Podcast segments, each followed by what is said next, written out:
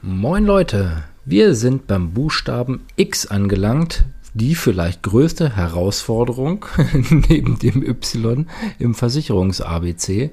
Und bei X fällt mir immer als erstes Xylophon ein, daher heißt die Folge heute Xylophon und andere Blasinstrumente. Mehr gibt's nach dem Intro.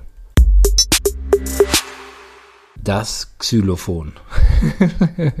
Wirklich, was anderes mit, mit X nicht eingefallen. Ich will Bezug nehmen auf die Musikinstrumentenversicherung, wo ein Xylophon relativ selten versichert wird. Häufiger haben wir so Sachen wie ähm, Gitarren, Geigen, Trompeten, also wirklich dann auch teure, sehr, sehr teure Instrumente. Da habe ich manchmal so mit den Ohren geschlackert.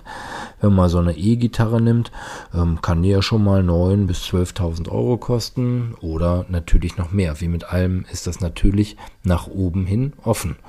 Und auch so eine komplette Geigenausrüstung, ähm, inklusive Koffer und allem, äh, kostet auch schnell richtig viel Geld. Da kommen auch ein paar tausend Euro zusammen. Und ähm, ganz klar ist natürlich, dass das Ganze noch wertvoller wird, ähm, wenn das Ganze irgendwo dann noch einen sammlerischen ähm, Wert hat. Und wie bei allen Sachen können natürlich auch Musikinstrumente geklaut werden, ähm, können bei äh, Unfällen zum Beispiel, also während des Transports zu Schaden kommen und, und, und. Ähm, wir haben noch so Themen, also wie ja, Brand, Blitzschlag, Explosion, Leitungswasser als Beispiel. Ne? Ich habe den Koffer irgendwo stehen und ähm, es wird überflutet und es fängt an zu rosten und ähnliches. Also alles Mögliche ähm, an Schäden kann passieren und ist hier mit abgedeckt. Also ganz wichtig ist zum Beispiel das Thema Diebstahl. Ne? Ist klar, irgendwo ein Auftritt und von der Bühne oder hinten runter wird irgendwas dann geklaut oder ähnliches.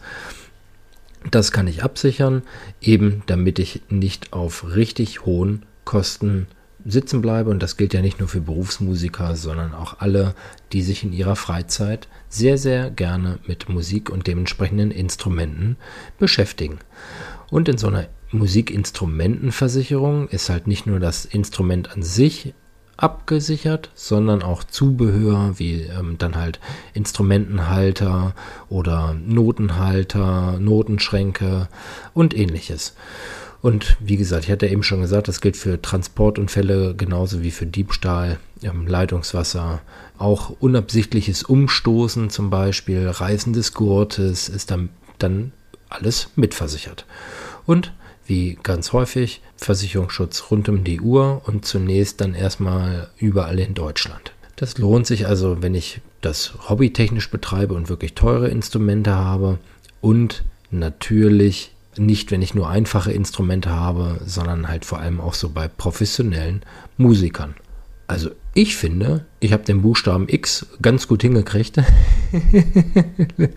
und ja, hoffe, dass wenn du ein teures Instrument hast, dass es gut abgesichert ist und dass du, wenn du eine Geige besitzt zum Beispiel, sie auch äh, beherrscht, weil es gibt, glaube ich, relativ wenig Instrumente, die noch unangenehmer sind, wenn sie gefiedelt werden. und wünsche dir einfach eine unheimlich gute Zeit und verbleibe mit dem Klassiker. In diesem Sinn, tschüss Tim.